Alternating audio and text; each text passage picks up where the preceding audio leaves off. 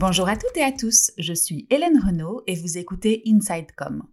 Au travers de ce podcast, nous allons parcourir les différents enjeux et les différentes facettes de la communication interne en 2020. Si vous trouvez ce podcast intéressant et enrichissant, n'hésitez pas à me mettre une note 5 étoiles sur les plateformes d'écoute ou à le partager avec des personnes qu'il pourrait intéresser. Il n'y a que comme ça que je pourrai continuer à le développer. Je vous remercie. Il n'existe pas de formule magique pour réussir sa communication interne. C'est plutôt une combinaison de faits à garder à l'esprit lorsque vous planifiez la façon de transmettre des informations à vos équipes.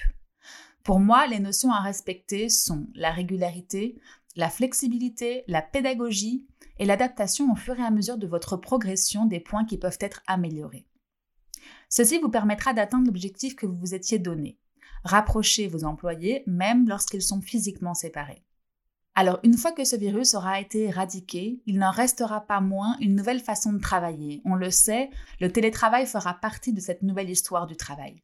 Je vais donc faire un point dans cet épisode sur les différents canaux qui permettent de faciliter la communication interne.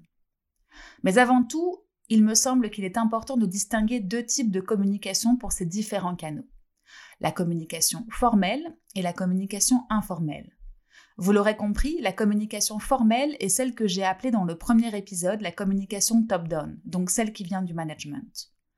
La communication informelle est celle qui désigne les échanges entre les collaborateurs. Elle est donc par définition plus libre et moins corporate.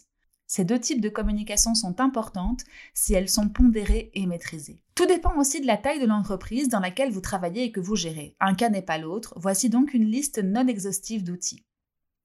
Dans la catégorie des canaux de communication de la communication informelle, on pourra retrouver un outil de chat ou de messagerie interne. Chez Absolute Agency, par exemple, nous utilisons le très connu Slack. Nous l'utilisions depuis quelques années et je dois bien dire que cela nous faisait une belle économie en termes d'envoi d'emails en interne. Cet outil est très bien fait car il permet de créer des channels par job ou par sujet et d'avoir des conversations par petits groupes ou en direct message avec les différents membres de notre équipe. Beaucoup ont également créé ou utilisé de manière plus intensive les messageries comme WhatsApp ou encore les réseaux sociaux d'entreprise comme Yammer ou bien d'autres.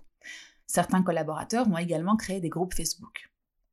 Cette période de confinement a également été l'avènement des outils de visio. Vous voyez ce que je veux dire.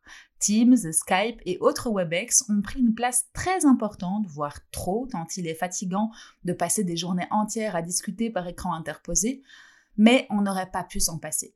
Ils ont aussi servi à des moments plus conviviaux qu'étaient les hyperos du premier confinement. Pour le partage d'informations corporate, les intranets ont également été sollicités, de même que les newsletters et les journaux d'entreprise, qui sont eux plus majoritairement la transcription de la voix managériale. Ces outils ont permis d'aborder des sujets précis comme la santé financière de l'organisation, les actualités business ou encore les informations RH ou juridiques. Enfin, des avancées plus pointues ont été observées comme la création de chatbots RH pour prendre le relais de l'équipe RH pour certaines questions récurrentes.